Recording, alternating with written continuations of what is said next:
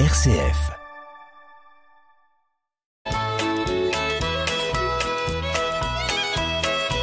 Bonjour à tous, bienvenue dans notre émission Le patrimoine en question. Bonjour Marie-Laure. Bonjour Hubert. Eh bien, je rappelle, Marie-Laure, que vous êtes responsable d'une équipe de juristes chez CDER chargée des questions de patrimoine et de la famille. Mhm. Et vous intervenez notamment quand il y a des décès avec votre équipe euh, chez euh, les adhérents de CDER qui sont euh, à raison d'à peu près un agriculteur sur deux, un viticulteur sur deux adhérents de CDER dans notre région. Et donc euh, aujourd'hui, eh bien, pas de peau, parce que la question, elle n'est pas de cet ordre-là, c'est une question purement fiscale. Ça va aller. Ça vous va quand même Oui, ça m'ira. eh bien voilà, donc nos auditeurs vont profiter de votre compétence multiple sur euh, cette question fiscale. Je rappelle que vous pouvez nous poser des questions, chers auditeurs, sur une adresse mail qui est celle-ci, le patrimoine en question avec un S à question. Merci pour celle que vous nous poserez. Alors la question aujourd'hui, elle est d'ordre fiscal et elle concerne vé- véritablement tout le monde. Enfin tout le monde sur la question de la taxe d'habitation puisque c'est dans cette question-là. Alors voici la question. Nous sommes propriétaires d'une petite villa au bord de la mer au Tréport. Donc tout le monde voit où c'est. Et comme nous n'y allons plus et que nos enfants préfèrent la Méditerranée, nous avons trouvé à la vendre. Mhm. Donc c'est une vente d'une résidence secondaire. L'acte sera signé en juin prochain, donc juin 2023, et on se demande qui va payer la taxe d'habitation et les impôts fonciers de l'année 2023. Ok. Donc là, on va parler de deux taxes, de deux taxes pardon, euh, particulières, la taxe d'habitation et la taxe foncière. Alors, euh, l'une et l'autre, ce sont des taxes par rapport à la situation au 1er janvier de l'année. Donc, on va regarder euh, pour la taxe foncière qui était propriétaire au 1er janvier 2023. Et ce sont le ou les propriétaires au 1er janvier 2023 qui vont recevoir en octobre 2023 l'appel euh, de la fameuse taxe foncière. Mais c'est une taxe foncière euh, qui est due par ceux qui sont propriétaires au 1er janvier, mais elle est due pour une année entière. Tout à fait. Tout à Donc, fait. parce qu'on est propriétaire du bien, réputé propriétaire toute l'année 2023. Voilà. Donc là, par principe, ce sont nos vendeurs de la petite villa euh, du Tréport qui vont recevoir en octobre 2023 la taxe foncière pour 2023 de la petite villa du Tréport, Pour un bien dont ils ne sont plus propriétaires. puisqu'ils l'auront vendu au mois de juin. Alors, comment ça se passe Donc en général, enfin c'est même ouais, dans tous les cas, euh, dans l'acte de vente euh, de la fameuse villa, eh bien il y aura une petite ligne dans cet acte de vente pour régler euh, le problème euh, du paiement de la taxe foncière. Euh, donc l'avis va être envoyé aux anciens propriétaires et normalement ces propriétaires vont pouvoir se faire rembourser une partie de la taxe foncière 2023. On appelle ça au prorata temporis. Je vais prendre un exemple simple. Si la signature de l'acte de vente se fait le 30 juin, Ça fait juste six mois. ça fait juste six mois, c'est pour me faciliter euh, le calcul, eh bien, euh, nos anciens propriétaires, nos vendeurs pourront demander aux nouveaux acquéreurs le remboursement de la moitié de la taxe foncière qu'ils vont devoir s'acquitter auprès euh, du Trésor public. Et euh, donc, euh, est-ce qu'on est sûr quand même que ça va être payé? Parce que peut-être que ça peut être compliqué. Est-ce que le notaire peut intervenir dans l'affaire? Il peut éventuellement intervenir. Après, euh, ça va être euh, marqué dans l'acte de, de vente, donc c'est une obligation euh, pour Donc les ça vaut, acquéreurs. ça vaut facture, quoi. Ça vaut obligation Ouais, de oui, paiement. Oui, obligation. Et, et- mais c'est vrai que quelquefois le notaire se propose de servir d'intermédiaire.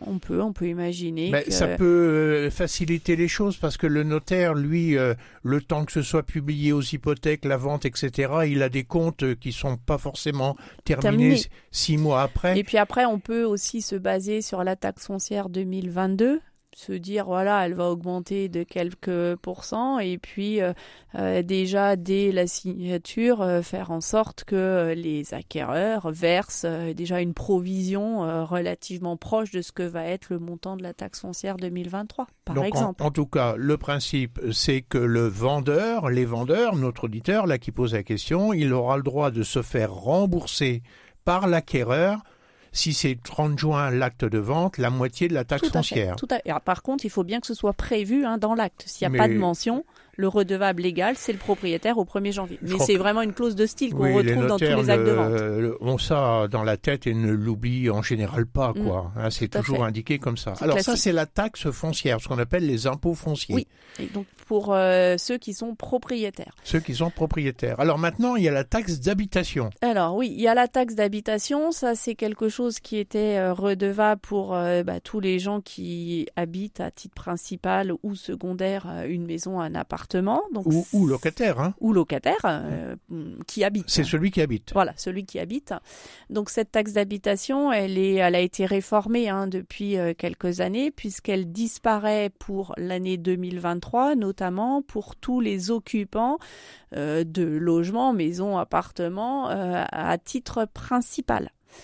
Là, de ce qu'on comprend de la question, c'est que notre propriétaire, c'était une villa au bord de mer, ça doit pas être leur résidence principale, ça doit être leur résidence secondaire. Donc, ils ne sont pas concernés par la suppression euh, de la taxe d'habitation à partir de 2023. Donc il va toujours y avoir un appel de la taxe d'habitation, alors soit en novembre, soit en décembre, ça dépend des communes euh, françaises, par rapport à la situation toujours 1er janvier 2023. Donc notre propriétaire de la villa au Tréport va recevoir en novembre ou décembre 2023 l'appel de la taxe d'habitation 2023 par rapport au fait qu'au 1er janvier 2023, c'était une résidence secondaire pour lui.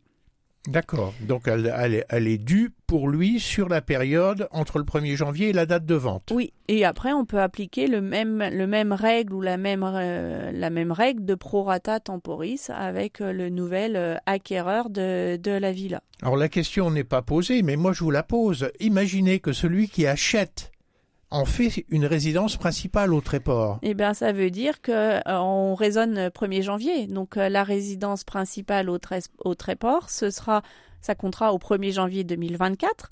Et donc cet acquéreur de la villa au Tréport qui en, en fait sa résidence principale au 1er janvier 24 et pour l'année 24 ne payera pas de taxe d'habitation. Mais ce sera pour l'année prochaine. En 24. Alors ma question c'est pour la part 1er juillet 23, 31 décembre 23. Euh, les impôts, ils veulent avoir une taxe. Oui, parce que c'est ce qui va compter, c'est la situation au 1er janvier de l'année. Et donc ça, ça peut être une source de contestation entre le vendeur et l'acheteur. Oui, il faut que ce soit bien clair dans l'acte euh, de vente entre ces deux personnes, euh, ben voilà, pour expliquer euh, les choses, quoi. Mais c'est la situation 1er janvier qui. Oui, d'accord. Et donc, je crois que là, effectivement, vous avez raison, Marie-Laure. Il faut qu'absolument le notaire explique cette situation en disant, certes, vous allez acheter là au 1er juillet cette maison pour votre résidence principale, mais il faut savoir que la taxe d'habitation concernera la totalité de l'année 2023. Hein, et qu'il faut que nous réglions la question d'ores et déjà hein, pour savoir si elle reste en totalité à la charge du vendeur. Ce qui est une possibilité, hein, c'est contractuel, c'est un accord. Et voilà, c'est ça que je voulais qu'on dise, c'est qu'en fait, euh, ça mérite d'être discuté et euh, qu'on tombe d'accord sur une règle de répartition pour cette situation très particulière. Alors, ceci nous, nous, nous rappelle que cette taxe d'habitation dont on parle de la suppression depuis des années, euh, c'est M. Macron qui avait lancé ça dans, dans sa première campagne, je crois, hein, mmh. donc ça commence à dater. Et en fait, euh, bon, ça a mis quand même des années avant d'être supprimé, mais 2023, pour ceux qui sont dans une habitation principale, à titre de propriétaire ou de locataire, il n'y en a plus. Oui. Et quel que soit le niveau de revenu. Oui. Et d'ailleurs, euh, pour que l'administration fiscale puisse euh, savoir euh, dans les différents logements qu'est-ce qui est occupé par des gens à titre principal ou à titre secondaire ou pas occupé du tout il y a une obligation euh, administrative déclarative nouvelle, très à faire avant le 1er juillet 2023 pour tous les propriétaires de locaux affectés à l'habitation. Donc ils sont tenus euh, de déclarer euh, sur le site impôt.gouv.fr la nature de l'occupation des locaux et l'identité des occupants et tout ça à la date du 1er janvier.